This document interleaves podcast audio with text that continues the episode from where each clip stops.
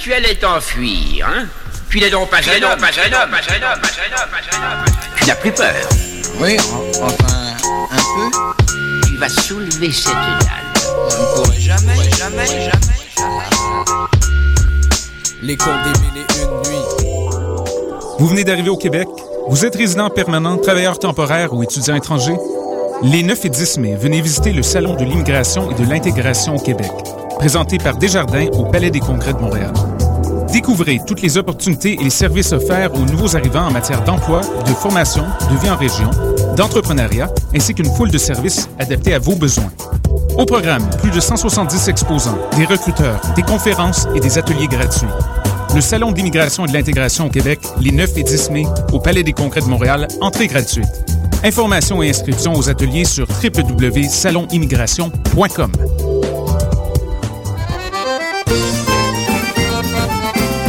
Les productions Lunafrique vous invitent à la huitième édition du Gala des Silidors de la musique du monde, la distinction musicale qui souligne le talent des artistes de la musique du monde. Le jeudi 1er mai au cabaret du Myland à partir de 20h30, venez nombreux voter pour vos artistes coup de cœur, ceux qui seront consacrés Silidor, d'argent et de bronze. Prenez part au Silidor, le prix du public qui fait grandir le monde. Pour plus d'informations, www.silidor.com.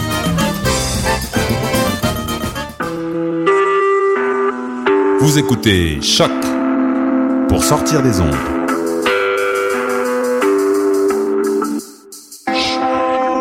Podcast, musique, découverte. Sur choc.ca. La musique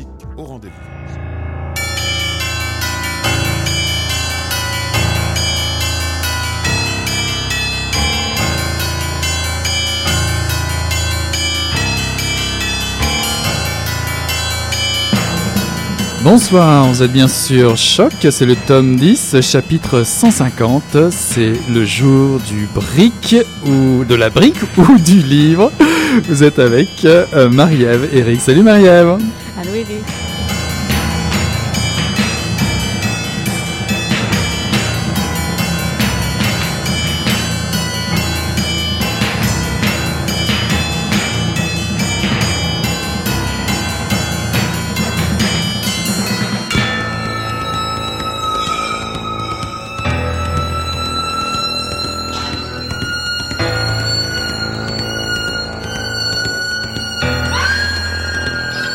Le Québec, Minéralo État, où le code minier conforte le Canada dans son rôle de colonie, 1985. Si au Québec les sociétés minières contribuent fort peu au financement des institutions publiques, les institutions publiques, elles, participent considérablement au financement des sociétés minières. Alors qu'elle esquive toute forme significative d'imposition et de taxation, l'industrie minière bénéficie d'un territoire aménagé sur mesure pour elle. Villes et villages, ponts et chaussées, électricité, aqueducs. Elle profite aussi d'institutions d'enseignement et de recherche de pointe, éducation générale, formation professionnelle, subventions à la recherche et au développement technique. Son personnel jouit de la présence de services de santé, hôpitaux, centres de soins communautaires, programmes médicaux. L'activité minière tire aussi avantage de la présence d'autorités de police et de justice et la liste pourrait s'allonger. De plus, l'État québécois met le trésor public à sa disposition et se montre fort peu contraignant à son endroit en ce qui a trait à la préservation des écosystèmes. Bien que ce soit en milliards de dollars que se calcule la valeur du minerai qu'elle extrait chaque année du sous-sol québécois, cette industrie échappe complètement aux logiques démocratiques. Salut Marie-Ève Allô, Eric. Alors la brique ou le livre, je l'ai bien dit cette fois. tu vois, on, on se voit plus assez souvent, c'est un peu pour ça. Alors aujourd'hui, tu viens avec un livre choc, un dossier choc, Paradis fiscaux euh, d'Alain Deneau, Paradis fiscaux, la filière canadienne, Barma- euh, Barbade, Caïman, Bahamas, Nouvelle-Écosse, Ontario, etc., etc., paru aux, aux éditions Éco-Société. Donc euh, j'imagine que tu as hâte de nous en dire plus. Oui, en fait, c'est pas moi qui va vous en dire plus. J'ai eu la chance de rencontrer Alain Deneau qui a voulu euh, répondre à quelques-unes de mes questions. Donc, euh, si je peux présenter Alain Deneau, en fait, pour euh, ceux et celles qui ne le connaîtraient pas, Alain Deneau est auteur, entre autres, de Noir Canada. On se souvient de la de l'histoire qu'il y a eu les poursuites contre Éco-Société et Alain Deneau autour de Noir Canada et de ce qui était documenté dans Noir Canada, mais il est également auteur de Paradis sous terre, gouvernance offshore. Donc, il est docteur en philosophie à l'Université Paris 8 et chargé de cours au département des sciences politiques de l'Université de Montréal, où il enseigne la pensée critique. Donc, c'est un peu cette idée de pensée critique qui a mis euh, dans ce livre-là. Donc, euh, un ouvrage euh, très fort, très complet au niveau de la documentation, mais aussi très intéressant au niveau de la réflexion critique. Donc, en fait, je vous laisse écouter l'entrevue que j'ai fait avec lui la semaine dernière. On y va tout de suite. Donc, les paradis fiscaux, en fait, c'est un sujet sur lequel tu travailles depuis un bon moment. Euh, je voyais quand même en lisant une continuité avec Noir Ca- Canada, qui était ton, euh, pas ton premier livre, mais ton, euh, est-ce que c'était ton premier livre? Deuxième. Deuxième livre. Qui s'intéressait plus particulièrement aux investissements et à l'implication du Canada dans les sociétés minières, puis sur la situation spécifique de l'Afrique. Donc, en fait, d'où est venue l'envie de travailler puis d'explorer spécifiquement la filière canadienne des paradis fiscaux. Donc, Mhm. l'idée de la base du livre. Ben, les livres, on, les découvre un peu en les faisant aussi, c'est-à-dire qu'on est en relation avec un livre, un livre a quelque chose d'organique, et quand on commence à y travailler, on se rend compte qu'il exige beaucoup de nous. Euh, le livre peut développer sa propre autonomie par rapport à la personne qui l'écrit et euh, prendre des proportions qu'on n'attendait pas. Donc c'est pas parce qu'on fait un livre volumineux qu'on s'attendait à ce qu'il le soit au moment où on l'a amorcé. Et c'est pas parce qu'on fait un livre volumineux qu'il est plus important que ceux qui ne le sont pas. Quoi. Bon. Euh, cela dit, euh, oui, Noir Canada et euh, Paradis sous terre, la filière canadienne se ressemblent. Euh, ils se ressemblent euh, dans, je dirais, la, la présentation et aussi dans la méthode, si je puis dire. Et ils se ressemblent aussi euh, dans le, la thématique. Euh, sans le vouloir, au fond, quand j'ai commencé à travailler sur euh, le rôle des sociétés canadiennes en Afrique, j'abordais déjà l'enjeu des paradis fiscaux, mais j'en étais pas tellement conscient à l'époque. Ce que je voulais faire surtout, c'était un travail sur le rôle préjudiciable des Canadiens en Afrique. Et bon, il s'est adonné que c'est surtout dans le secteur minier que les Canadiens étaient présents. Et euh, il s'est adonné qu'au fond, si les Canadiens étaient si présents dans le domaine minier, c'est que le Canada avait élaboré euh, sa législation de façon à ce qu'elle convienne à l'industrie minière mondiale. Donc exactement sur un mode, au fond, offshore. Euh, et peu à peu, en travaillant tant sur les paradis fiscaux d'une part que sur euh, euh, les questions minières d'autre part, je me suis rendu compte que je travaillais sur le même objet, mais ça m'a pris quelques années avant de m'en apercevoir. Mais je dirais que c'est vraiment avec paradis sous terre que là la synthèse s'est faite. Quoi. Et aujourd'hui, quand je parle des paradis fiscaux ou plus largement des législations de complaisance, euh, j'aborde autant la question du Canada comme paradis réglementaire, fiscal et judiciaire du secteur minier mondial que sur l'Irlande qui est euh, euh, pour sa part le paradis du droit de propriété intellectuelle ou sur le Panama qui est le paradis, un peu une sorte de magasin à rayon des, propositions offshore, mais notamment dans le domaine du transport maritime et du blanchiment d'argent issu du fond de- du narcotrafic. Euh, mais plus généralement, pourquoi travailler sur les paradis fiscaux euh, ben, Je m'intéresse davantage moi, à ce que j'appelle les législations de complaisance. Les paradis fiscaux sont une de- de- des législations qu'on peut euh, inscrire dans cette grande catégorie des législations de complaisance. Et ce qui m'intéresse au fond, c'est que euh, les législations de complaisance forcent un questionnement radical sur l'État en tant qu'il a été dévoyé aujourd'hui et sur l'oligarchie mondiale. Mais on peut aborder cette question-là des paradis fiscaux finalement, euh, sans trop, euh, euh, en suggérant cette réflexion-là plutôt qu'en la, con, en la forçant. Euh, et donc c'est une bonne carte de visite au fond de parler des paradis fiscaux, c'est déjà susciter une réflexion euh, sur un modèle euh, d'État qui est aujourd'hui non seulement en faillite, mais qui s'est retrouvé dédoublé par un régime de souveraineté politique euh, qui lui est euh, tout à fait euh, préoccupant et qui est celui euh, des grands pouvoirs privés en tant qu'ils sont devenus autonomes. Mais bon, je pourrais détailler si tu veux. Si tu veux y aller. Ben, en fait, c'est que, quand on parle des paradis fiscaux, le, problème ou des législations de complaisance qui sont tous les paradis, au fond, les ports francs, les zones franches, les paradis réglementaires sont tous des législations de complaisance dans la mesure où une législation de complaisance, c'est un pays qui permet à des acteurs contraints quelque part dans le monde de contourner ces contraintes et de bénéficier de législations où tout est possible. Donc, ce sont des, législations finalement libertariennes hein, où tout, tout était permis, où on retourne à l'état de la jungle, la, loi de la jungle, l'état de nature.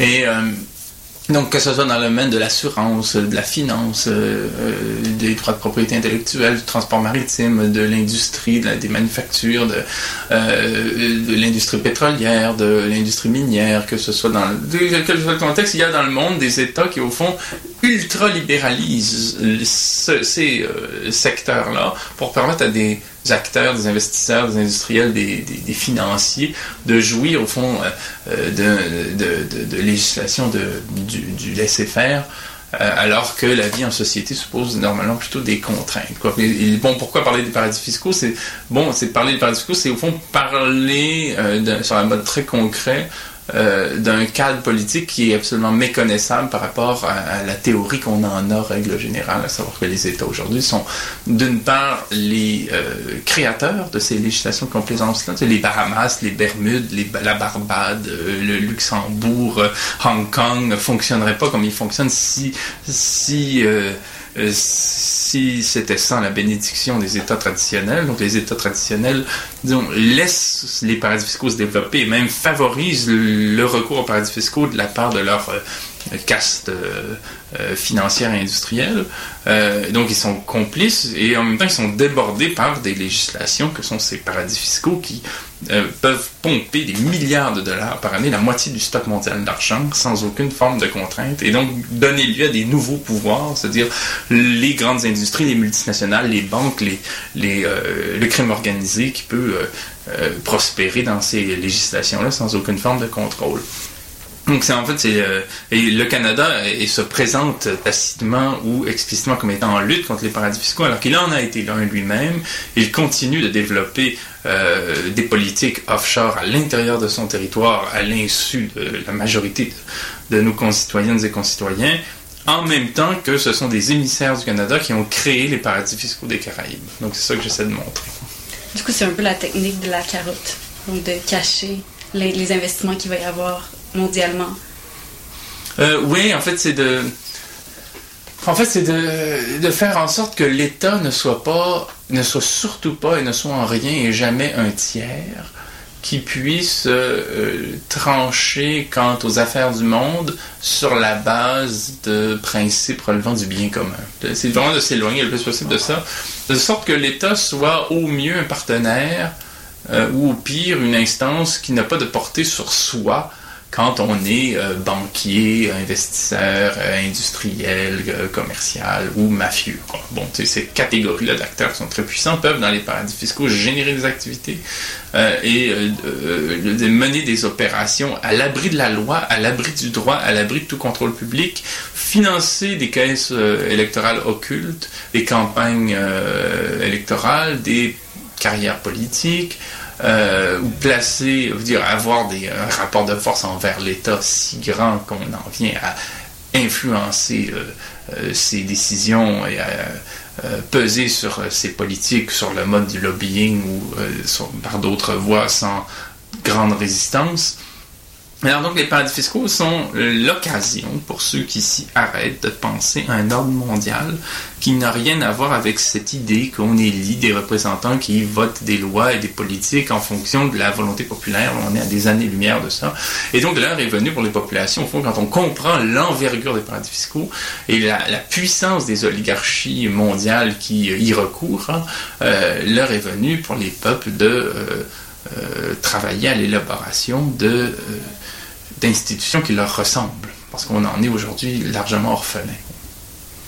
Je me demande justement, euh, tu parlais tantôt que l'objectif de ton livre, c'était d'en- d'encourager la réflexion euh, justement sur les paradis fiscaux et plus largement, j'imagine, sur un modèle de société.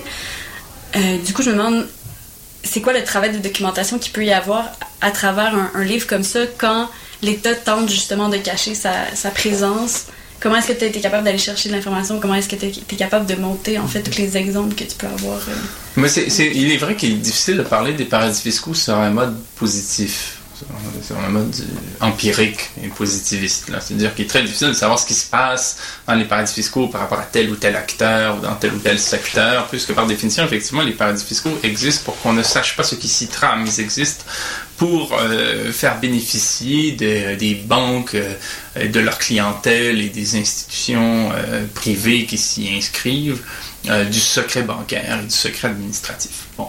Cela dit, il y a quelques façons qui existent d'avoir accès à l'information. Ce sont des façons publiques qui sont euh, accessibles à tous. Premièrement, euh, il arrive qu'il y ait, appelons ça, des scandales en Lyrica, par exemple, qui s'échoue au large de la Bretagne, ou Bernard Madoff qui filoute la clientèle riche de New York et, d'Europe, quoi encore, euh, je veux dire, la Banque Scotia qui, dans les années 70, euh, accueille tellement de capitaux euh, issus du crime organisé américain que le fisc américain s'intéresse à ce qu'elle fait. Bon, il y a des cas, dans l'histoire, qui permettent, de, au fond, d'avoir des exemples, des indices de la façon dont les choses se passent, règle générale. Donc ça, c'est un, premier cas d'espèce. Euh, des, enquêtes judiciaires sur euh, la compagnie euh, Forest Laboratories qui pratique, l'évitement, voire l'évasion fiscale par des voies douteuses. Donc, il y a des cas qui sont montés, qui sont indiciels de la façon dont les choses se passent, règle générale, quand on recourt aux paradis fiscaux, c'est-à-dire quand on dédouble ses activités sur un mode totalement factice dans ces législations de complaisance qui n'existent qu'à des fins formelles pour éviter d'être légalement et officiellement enregistré là où on opère vraiment. ce serait une façon de définir la chose. Un autre euh, cas de figure pour apprendre ce qu'il en est des paradis fiscaux, c'est quand les acteurs qui y recourent s'en vantent. Par exemple, la, la CIBC et la Scotia Bank ici au Canada, la Banque Scotia, vont se vanter dans certaines publications de recourir aux paradis fiscaux en jouant les plus malins. On a des cas comme ça où euh, on peut effectivement voir, et moi ça a été beaucoup de mes sources, parce que dans les années 60 ou 70, quand on parlait des paradis fiscaux, euh, comme euh, les populations en général n'étaient pas très au fait du problème, eh on courait pas grand risque. Hein. donc on pouvait se permettre de dire des choses qu'on ne dirait pas aujourd'hui, mais à partir de ces documents-là, j'ai pu comprendre dans l'histoire récente comment des Canadiens ont tiré leur épingle du jeu offshore. et le troisième cas que je verrai, ce sont les fuites, comme Offshore Leaks comme les fuites provenant de Liechtenstein ou de Suisse en ce qui concerne des contribuables allemands ou français. Donc il y a des fuites comme ça qui de temps en temps surgissent. Euh, tel informateur de la GRC qui parle à Mario Passamay, qui travaille avec des journalistes de la Fifth Estate, euh, de Radio-Canada dans les années 80-90. Bon voilà. il peut y avoir des cas comme ça. Bon, c'est intéressant. Et donc, à partir de tous ces cas-là, qu'il faut effectivement repérer, colliger, analyser, trier euh, euh, et euh, synthétiser, ben, on en arrive à un livre qui s'appelle Le paradis fiscaux, la filière canadienne et qui tente de faire le point sur le rôle controversé et préjudiciable du Canada en ce qui concerne l'élaboration des paradis fiscaux, plus que des Canadiens et pas des moindres, par exemple un ancien ministre des Finances comme Donald Fleming, ont été les fondateurs de paradis fiscaux, par exemple, euh, aux Bahamas, aux îles Caïmans, où ce sont donc euh, des, euh, des ressortissants d'ici qui ont activement contribué à transformer des colonies britanniques en paradis fiscaux. et on parle là des paradis fiscaux les plus problématiques au monde. Voilà la première partie euh, de l'entrevue euh, euh, de Marie-Ève avec Alain Deneau sur son livre Paradis fiscaux, la filière canadienne, très passionnante, mais où on est rendu au name dropping, dites-moi. On va faire une petite pause musicale. Je vous propose Short Pants Romance avec Low Hand.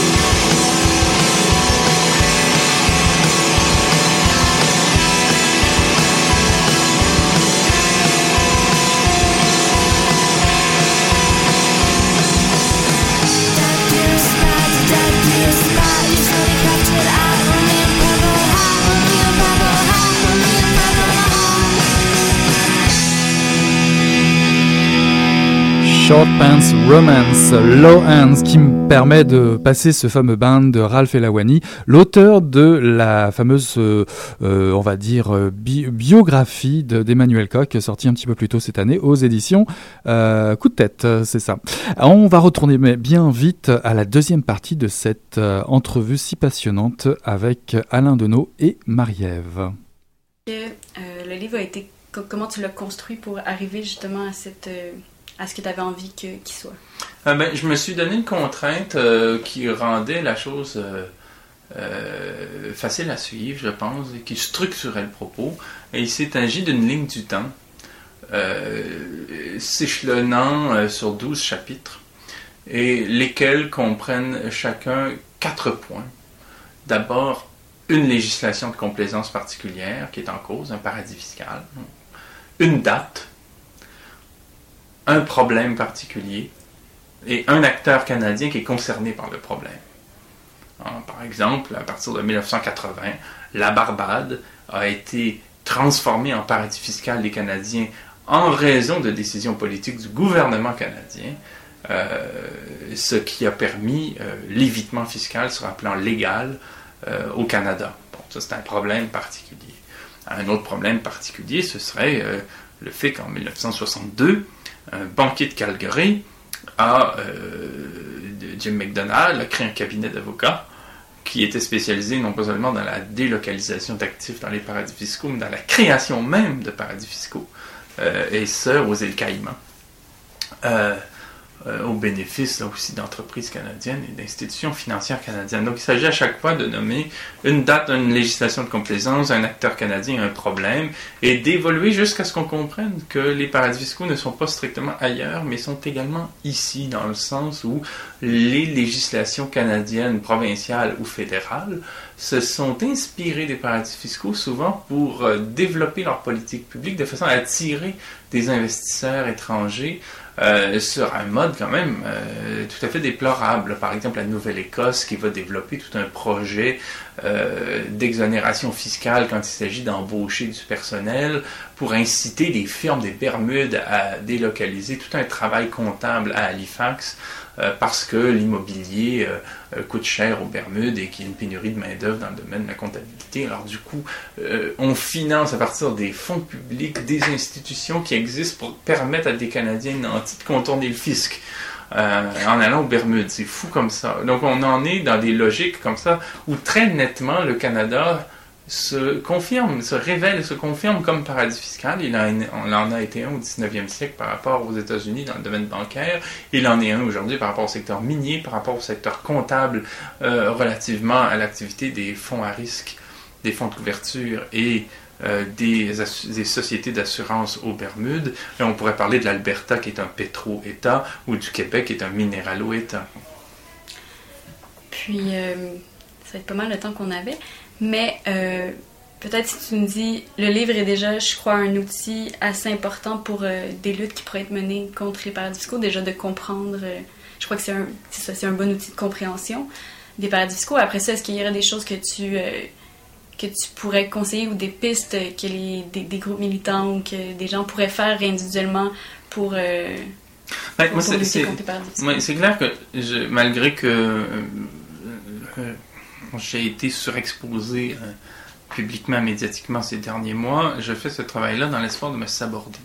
Dans le sens où je pense que tôt ou tard, il faudra que dans tous les secteurs de la vie sociale, je dirais de l'extrême gauche au centre droit, qu'on euh, se saisisse de cette question-là. Parce que euh, les paradis fiscaux, quel que soit son point de vue, et étant donné la spécificité même du point de vue qu'on a sur la chose publique, constitue un problème majeur. Et ce problème-là majeur mérite d'être abordé selon la spécificité des uns et des autres. Ce n'est pas une question technique et ce n'est pas une question en soi, c'est une question transversale. Alors les gens qui s'intéressent par exemple aux enjeux de santé publique ou euh, d'éducation ou de recherche et de développement ou euh, de euh, justice sociale, ou de solidarité internationale, ou de développement économique régional, ou d'économie locale, ou bon, tous ces gens-là ont intérêt à inscrire la question des paradis fiscaux dans leur plateforme de revendication et euh, dans leur réflexion politique. Euh, s'ils veulent avancer, parce que c'est un problème majeur. Quand l'État dit qu'il n'a plus d'argent pour euh, soutenir les artistes, euh, les artisans dans le domaine de la santé publique ou de l'enseignement ou les programmes sociaux ou que ce- quoi que ce soit qui soit d'intérêt public, ce n'est pas qu'il n'y a plus d'argent, c'est que le gouvernement n'a plus d'argent, c'est qu'il ne se donne pas les revenus dont il a besoin auprès des instances euh, privées qui, elles, concentrent le capital comme jamais dans l'histoire afin de jouer son rôle et de- de- d'assurer euh, sa mission sociale. Euh, donc on est, on est confronté à, à- ce problème-là aujourd'hui. Euh, non seulement il y a des milliards qui fuient chaque année euh, le fisc et qui donc ne permet pas à l'État de financer les services publics, mais en plus, l'État, pour être concurrentiel avec les pays où se trouvent ces milliards-là, se trouve à revoir toujours à la baisse le taux d'imposition des entreprises, de sorte que là aussi, il y a moins de revenus. Et pour boucler son budget, qu'est-ce qu'il fait? Il emprunte à des instances auxquelles on, euh, que l'on n'impose plus.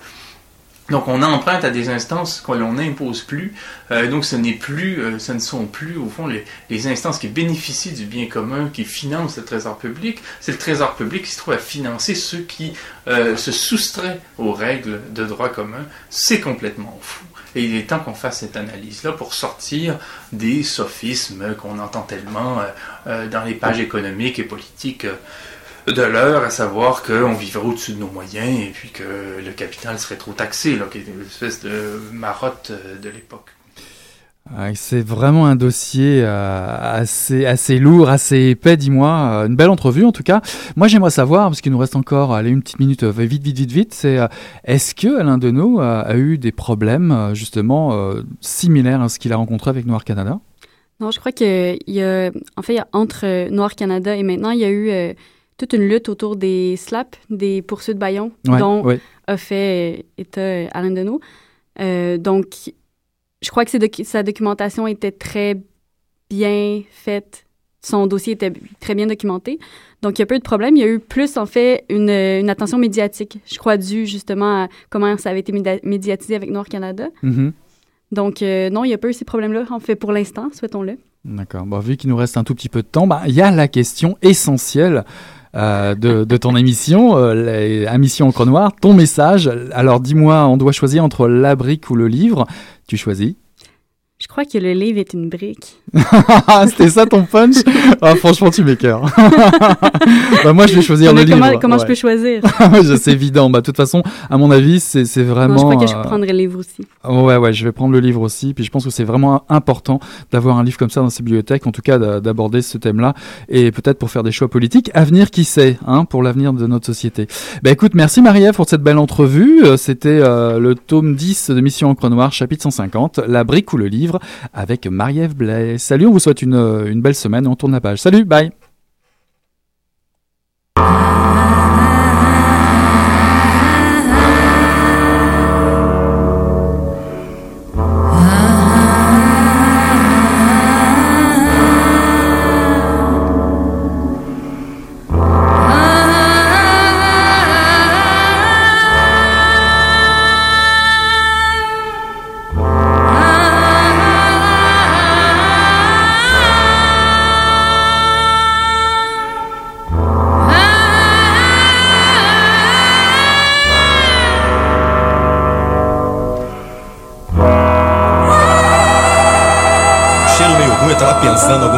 fedeu as coisas.